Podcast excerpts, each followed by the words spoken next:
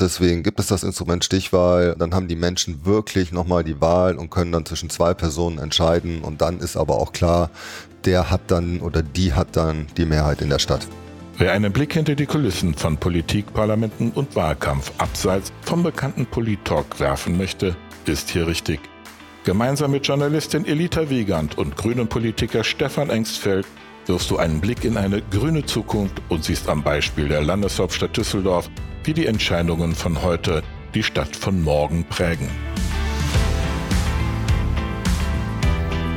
Hallo und herzlich willkommen zu meinem Podcast Natürlich Stefan. Schön, dass ihr wieder mit dabei seid.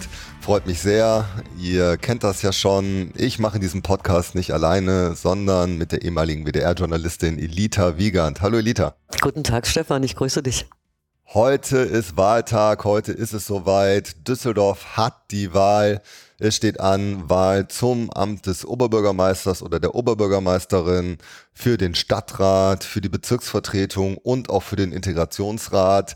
Heute geht's um alles und Düsseldorf hat wirklich die Wahl. Und wir haben heute nicht einen Gast, sondern wir haben zwei Gäste bei uns. Nämlich einmal die Clara Gerlach, die ist Ratsfrau in Düsseldorf für die Grünen, seit mittlerweile 16 Jahren im Stadtrat. Und die Annette Klinke, die äh, auch jahrelang schon acht Jahre in der Bezirksvertretung sitzt. Und wir wollen heute mal ein bisschen beleuchten, was wählen wir da eigentlich äh, heute? Und was sind das eigentlich für Menschen, die bei uns da im Rat sitzen, die in der Bezirksvertretung sitzen, was motiviert die eigentlich, was machen die da? Und warum ist das so wichtig zu wählen? Und vor allen Dingen, was wollen sie eigentlich in den nächsten Jahren. Mhm. Nun hast du eben schon erwähnt, es gibt drei Zettel. Das führt ein Stück weit zu Irritationen, habe ich gemerkt. Und einer ist davon für die OB-Wahl. Und das ist ja der Part für dich. Richtig. Wir werden in Düsseldorf eine Besonderheit haben, nämlich wir wissen, dass wir in die Stichwahl gehen werden. Wir haben in Düsseldorf insgesamt 15 Kandidaten für das Amt des Oberbürgermeisters oder der Oberbürgermeisterin und wir haben landesweit einmalig vier Kandidaten, die aussichtsreich sind, die das Rennen machen können von SPD, CDU, Grünen und FDP. Und äh, deswegen wird niemand auf keinen Fall im ersten Wahlgang über 50 Prozent der Stimmen bekommen. Das heißt, wir werden eine Stichwahl haben, die findet zwei Wochen später statt, am 27. September. Und jetzt geht es einfach nur darum, wer kommt denn von den aussichtsreichen Vieren überhaupt in die Stichwahl. Das mhm. sind dann die beiden Bestplatzierten natürlich.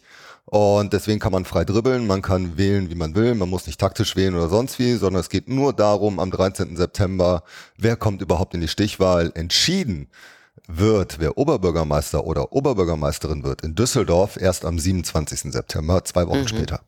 Also Stichwahl ist ja auf jeden Fall, das wissen wir auch von der letzten Wahl zum Oberbürgermeisterkandidaten.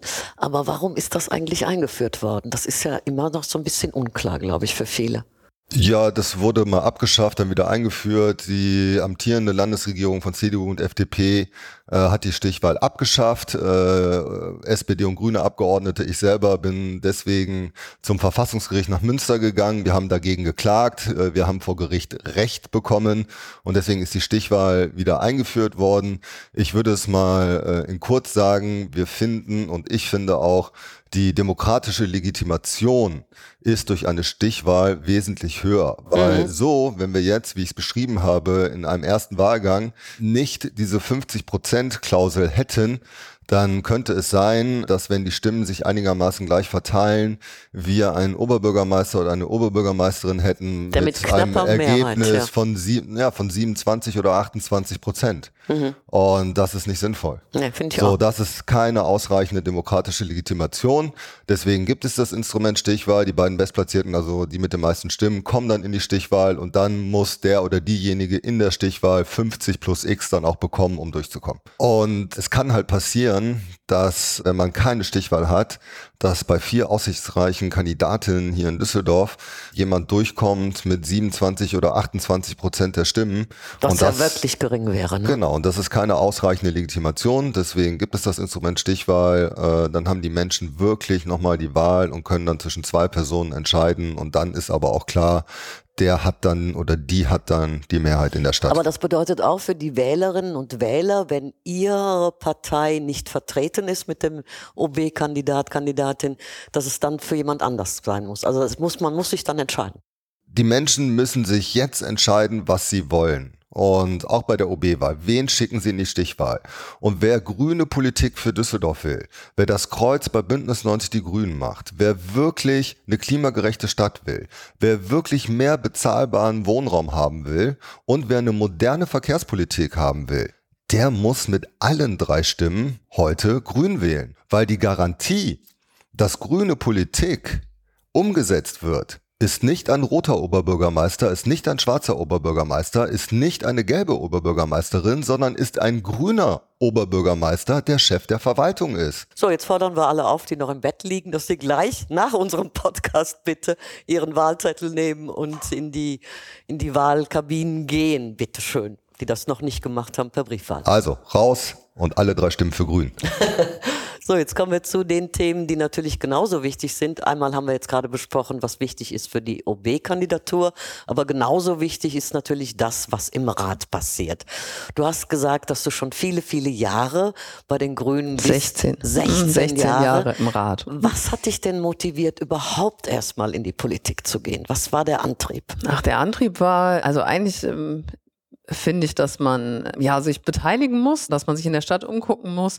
Und äh, natürlich entdeckt man immer Ecken, die einem nicht gefallen und man entdeckt Dinge, die einem nicht gefallen. Und darüber kann man natürlich auch herzlich meckern. Aber ich habe dann gedacht, nur meckern, das ist nichts für mich. Ich will eben was verändern. Wenn mir hm. was nicht gefällt oder wenn ich meine, irgendwas ist nicht gerecht, dann will ich daran etwas ändern. Und das habe ich dann festgestellt, nach mehrerem Umgucken in viele Richtungen äh, geht eigentlich über ein politisches Engagement am besten besten, weil man da auch direkt äh, Dinge entscheiden kann und Initiativen einbringen kann, die dann ja auch Verwaltungshandeln werden mhm. können. Und hätte es jede andere Partei sein können. Warum hast du dich für die Grünen entschieden? Ach, das war ein etwas längerer Prozess. Also sympathisch waren mir die SPD und die Grünen. Ich habe immer Tierschutz als sehr wichtig empfunden und auch Beteiligung, also demokratische Beteiligung als sehr wichtig empfunden. Und habe dann tatsächlich, äh, bevor ich mich entschieden habe, den Wahlomaten gemacht und habe mir auch nochmal die Antworten ganz genau angeguckt. Das ist ja jetzt schon sehr lange her und habe dann festgestellt, dass ich bei den Grünen am besten aufgehoben bin. Und ich muss sagen, dass ich es bis heute auch nicht bereut habe und auch das, was wir hier machen und auch äh, Land und den Bund machen, doch immer noch ziemlich umfänglich mittragen kann. Mhm.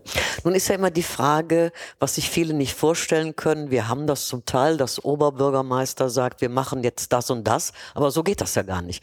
Also der Rat muss ja bitte schön mitentscheiden. Wie genau sieht die Arbeit für dich aus? Naja, also die meisten, die im Rat sind, haben natürlich ein spezielles Thema. Ich habe immer äh, Schulpolitik gemacht, aber insbesondere jetzt in den letzten Jahren Kulturpolitik. Und man kann da schon sehr viel entscheiden, weil der Oberbürgermeister natürlich ein politisches Amt hat, aber auch Chef der Verwaltung ist. Und die Verwaltung legt dem Rat ja sozusagen ihre Linie vor mhm. und der Rat muss aber darüber abstimmen. Das kann also sein, dass der Chef der Verwaltung, der Oberbürgermeister, eine bestimmte Idee hat, dass die Ratsmehrheit die aber nicht mitträgt oder dass wir ja, als Rat ja, ja. gerne was äh, etwas, etwas anderes ja. möchten. Und ein Beispiel dafür ist zum Beispiel, dass wir gesehen haben, dass es zu wenig Betreuungsplätze ähm, in der Grundschule gibt, also zu wenig OGS-Plätze. Und wir als grüne Ratsfraktion gesagt haben, das kann nicht so bleiben. Ähm, wir wussten, es kostet was, wenn man es macht, aber da kann man dann sagen, wir setzen die Priorität, wir machen einen Haushaltsantrag, finden dafür eine Mehrheit. Die Mehrheit hat es ge gegeben. Und so kann man halt Politik direkt mitbestimmen. Es werden jetzt mehr Betreuungsplätze äh, angeboten und die werden bedarfsgerecht ausgebaut. Und das mhm. ist etwas, was der Rat gemacht hat und was die Verwaltung halt im Vorfeld nicht so angelegt hatte. Mhm. Nun geht es ja auch darum, du hast dich ja jetzt wieder aufstellen lassen für die Rat, für den Rat. Ähm, was willst du jetzt bewirken? Du bist jetzt mehr im Bereich der Kultur unterwegs. Was genau. sind deine Themen? Wofür brennst du? Ach, ich äh, habe festgestellt, das ist ja spannend, wir sind ja die erste Wahlperiode, bin ich jetzt sozusagen auch gestaltend dabei, nämlich in der Regierungsmehrheit. Und äh, man fängt erstmal so an, man hat ja eine Vorstellung, wenn man aus der Opposition kommt, was will man machen. Und dann stellt man fest, dass selbst wenn man schon viel erreicht hat, dass es irgendwie noch nicht ausreichend ist, sondern dass man einfach noch mehr erreichen muss. Und das passiert natürlich in der Kommunikation mit ganz vielen Initiativen, mit, mit Museen, mit äh, Kulturvereinen, mit allen möglichen, die dazugehören. Und äh, ein, also eine Sache, die mir ganz besonders am Herzen liegt, ist ähm, ein Werkkunsthaus hier in Düsseldorf zu errichten. Da geht es mhm. darum, ein Produktionshaus für die bildenden Künstlerinnen und Künstler zu schaffen. Das wäre total spannend für Düsseldorf, weil ähm, die Produktion direkt unterstützt würde und, ähm, und die Künstlerinnen und Künstler natürlich auch direkt unterstützt würden. Ja, und Düsseldorf einfach als Standort der bildenden Kunst ganz weit nach vorne kommen würde. Mhm. Wie viel Entzugsentscheidungen hast du denn jetzt in der Pandemie bezüglich der Kultur? Das war ganz schrecklich. Das, das, kann ich mir vorstellen. Aber was kann man machen? Also ich denke gerade der Bereich der Kultur, Künstlerinnen, Künstler, die nun wirklich betroffen sind und wo wir ja richtige Baustellen haben. Und ein Leben ohne Kultur ist für meine Begriffe ganz heftig schlimm. Ich fand das auch ganz schrecklich und das ist aber auch nochmal gleichzeitig, äh, vielleicht um die Rolle des Rates nochmal deutlich zu machen, auch ein gutes Beispiel die Verwaltung hat beschlossen, ein Unterstützungsprogramm, also ein finanzielles Unterstützungsprogramm Corona-Hilfen für die äh, Kunst und Kultur aufzulegen. Und die haben halt äh, bedacht, die äh, großen Privattheater, äh, teilweise auch Institute der Stadt. Ähm, aber wir haben als Grüne festgestellt, die ganzen Kleinen, also zum Beispiel die Clubs, die hm. Kulturvereine, also alle, die so die das kleinen, Leben auch ja. so ganz lebenswert machen in Düsseldorf und bunt, genau. Also mhm. das tun die Großen natürlich auch, aber auch die Kleinen tragen ja unglaublich viel dazu bei. Die waren halt gar nicht im Fokus. Und mhm. dann haben wir gesagt, als Grüne Ratsfraktion, das kann nicht so sein. Äh, und haben eben dann auch eine Mehrheit dafür gefunden, ähm, Corona-Hilfen für die Kleinen beschließen zu lassen, wovon die jetzt ganz, profitieren und ganz, auch erhalten ganz, bleiben können. Ganz, ganz wichtig. Das ja. war eine, gut, eine gute, Absolut, ein guter Schritt. Auch so. Ja, es ist total wichtig. Wir müssen den Menschen ja auch eine Perspektive geben und ich bekomme unglaublich viele Zuschriften auch von äh, Solo-Selbstständigen, von Künstlerinnen und Künstlern, Musikern, auch die ganze Veranstaltungsbranche natürlich, dass wirklich äh, Unterstützungsbedarf angesagt ist. Eine super Idee, die Clara da gerade gesagt hat. Sowas hilft einfach enorm. Und ich hätte aber eine andere Frage noch, wenn ich das mal eben noch sagen darf. Und mhm. zwar, wo würdest du sagen, Clara, ähm, besteht eigentlich der Unterschied in einer grünen Kulturpolitik vom Verständnis her zu den anderen Parteien? Also was ist das grüne Element in der Kulturpolitik? Also ich würde sagen, das grüne Element ist, wir gucken sehr viel natürlich auf die alternative Szene. Das ist ja unsere, unsere Stärke sozusagen. Aber das hat natürlich auch viel mit äh, Kommunikation zu tun. Und wir achten schon sehr darauf, wir haben uns ganz am Anfang 2014 gesagt, äh, wir wollen, dass die Kultur auf die Straße kommt. Ähm, und dafür haben wir eben auch Bedingungen geschaffen, den ähm, sozusagen den dort das dort draußen irgendwie zum Kulturraum zu machen. Und ich glaube, das mhm. zeichnet uns als Grüne besonders aus. Dieses genaue Hingucken äh, und eben tatsächlich auch äh, die Bürgerinnen und Bürger dieser Stadt einzubeziehen, zusammen mit denjenigen, die eben Kultur machen. Mhm. Nun hat Professor Schneidewind ja ein Buch zur großen Transformation geschrieben. Da geht es auch um die Zukunftskunst, weil eben Veränderungen ja wirklich auch viel von Künstlern passieren, die querdenken, anders denken, was Neues entwickeln können. Und er kandidiert ja jetzt für die Grünen. Ist das so ein Punkt, wo man sagen kann, ja, ein anderer Blick bewirkt auch Veränderungen, gerade im Bereich der Kunst? Absolut. Ich bin mir total sicher, dass wir diese ganzen Transformationen, die, die unsere Gesellschaft ja im Grunde braucht, also die ganz, diese ganzen Veränderungen, dass wir die halt nicht ohne Kunst und Kultur bewältigen können, weil Kunst und Kultur hält äh, die Menschen zusammen und bringt aber auch die Menschen dazu, glaube ich, mal über sich hinauszuschauen und mal in eine andere Richtung zu schauen. Und deswegen halte ich ja Kunst und Kultur für eben demokratierelevant, wichtig für unsere Gesellschaft. Ach, da ist mein grünes Herz ganz warm geworden. Meins auch. Sehr Schöner schön, ja. hätte man es nicht formulieren können. Vielen, vielen Dank, Clara. Toi, toi, toi. Warst du schon wählen oder gehst du noch wählen? Ich gehe noch. Ich liebe wählen gehen. Das ist, äh, genau, das ist mir immer eine Freude. Dann viel Erfolg, weil du wirst ganz sicher wieder im nächsten Stadtrat sitzen. Die Grünen werden hier in Düsseldorf über fünf Prozent bekommen. Du hast einen sehr guten Listenplatz. Insofern toi toi toi und schön, dich bei uns in unseren Reihen zu haben. Machst einfach auch tolle Arbeit. Danke, dass du da warst. Danke euch. Dankeschön, Clara. Wir haben ja heute einen zweiten Gast, Annette Klinke. Du bist grünes Mitglied und du bist seit acht Jahren in der Bezirksvertretung 1 mittlerweile. Das ist Altstadt, Karlstadt, Pempelfort, Derendorf, Goldsheim. Und heute wird ja auch die Bezirksvertretung gewählt oder die Bezirksvertretungen. Und was hat dich eigentlich bewegt, bei einer Bezirksvertretung mitzumachen? Das ist ja auch ein Ehrenamt. Es ist ein Ehrenamt. Man kann wie alle Ehrenämter es ausgestalten, mehr oder weniger. Ich muss ehrlich sagen, ich hatte keine Ahnung, was das ist. Und ich glaube auch, dass ganz viele in Düsseldorf das nicht so unbedingt wissen, dass es zehn von diesen Bezirksvertretungen gibt. Es hat mich damals Mona gefragt. Wir brauchten sozusagen noch jemand auf der Liste. Das ist schon richtig lange her. Und dann bin ich irgendwann nachgerutscht und habe erlebt, wie klasse das ist, was man da bewegen kann. Zuerst in der Opposition, später dann mit der SPD und dem Vertreter der Linken gemeinsam in der sogenannten Kooperation. Das heißt, wir haben Dinge vorher abgesprochen, wir haben überlegt, wie das gehen kann und was wir auf die Schiene setzen. Mhm. Und ich kann euch sagen, zum Beispiel immer, wenn ich die Ratinger Straße lang gehe, und da hängt dieses Verkehrsschild, dieses Straßenschild zu am alten Amtsgericht, diese kleine Straße im Andreasquartier, mhm. dann weiß ich, das war meine Idee und das hast du hier an dieser Stelle bewirkt. Mhm. Und das beflügelt einfach. Mhm. Annette, du hast eben schon gesagt, es gibt sehr viele, die gar nicht wissen, was eine Bezirksvertretung ist, geschweige denn, was sie auch bewirken kann und tut. Ich kann mich gut erinnern, als ich äh, angefangen habe mit dem Journalismus, musste ich immer für die NRZ in die Bezirksvertretung. Da gab es immer ganz viele dicke Akten, rot waren die. Und dann habe ich immer gedacht, Mensch, das sind viele Punkte, da macht man sich als Bürgerin, Bürger keine Gedanken drüber. Ja. Ne? Also das sind Straßengeschichten, wie du eben gerade schon gesagt hast, eine Benennung der Straße. Aber was ist denn die Aufgabe? Also einerseits kommen viele Vorlagen aus der Verwaltung. Es gibt Bauvoranfragen, ob wir einverstanden sind, dass ein Haus von außen so oder so aussieht. Dann müssen wir uns dazu verhalten. Es gibt neue Radwege, hoffentlich demnächst noch wesentlich mehr wo wir unsere Zustimmung geben müssen. Verschiedenes wird uns einfach nur zur Kenntnis gegeben. Da werden wir sozusagen angehört als Informationsvorlage. Aber auch an dieser Stelle ist es einerseits klug, Kontakt mit dem Rat zu halten. Andererseits behaupten wir, sind wir sozusagen etwas kleinteiliger, kennen die Umgebung besser und können dann sagen, dieser Vorschlag ist meines, ist unseres Erachtens nicht sinnvoll mhm. oder haben andere Ideen zur Verbesserung. Aber wenn mir jetzt was auffällt als Bürgerin, dass ja. ich sage, Mensch, das gefällt mir in meinem Stadtteil nicht oder müsste was verändert werden, dann könnte ich zu dir kommen genau. und sagen, du Annette. Letzte Woche kriegte ich eine Mail, dass es geklappt hat. Wir hatten eine Bürgeranfrage im Frühjahr und zwar ging es da um Baumscheiben auf der Spichernstraße. Die werden ständig zugeparkt, das tut mhm. den Bäumen nicht gut. Ich wollte sowieso mit dem Gartenamt telefonieren und habe die dann gleich gefragt, was können wir hier machen.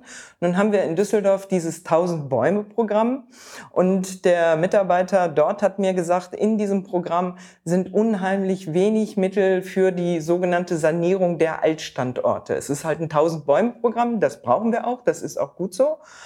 Und dann haben wir angeregt als grünen Antrag, dass noch weitere Mittel, 10.000 Euro für die Altbaumstandortsanierung ähm, zur Verfügung gestellt werden. Und jetzt kriegte ich die Bilder von den ähm, ja, geschützten Baumscheiben, da parkt jetzt kein Auto mehr drauf. Das heißt, diesen Bäumen kann es da wieder besser gehen. Die können sich also geschafft, besser. also etwas bewirkt, weil geklappt. das, das ja. ist ja immer der wichtigste Punkt, dass man sagt als Politikerin, als Politiker, Mensch, wir haben was bewegt und geschafft. Wie viele Mitglieder hat eure Bezirksvertretung? 19. Alle Bezirksvertretungen, alle zehn in Düsseldorf haben 19 Mitglieder. Und äh, was meinst du, wie viel Zeit Kostet dich das, da engagiert zu sein? Oh, schwierig. Also grundsätzlich dauert so eine Sitzung äh, zu Nicht-Corona-Zeiten um die vier Stunden. Dazu gehört eine interfraktionelle Vorbesprechung, die auch nochmal zwei Stunden braucht. Es gibt zehn Sitzungen ungefähr im Jahr.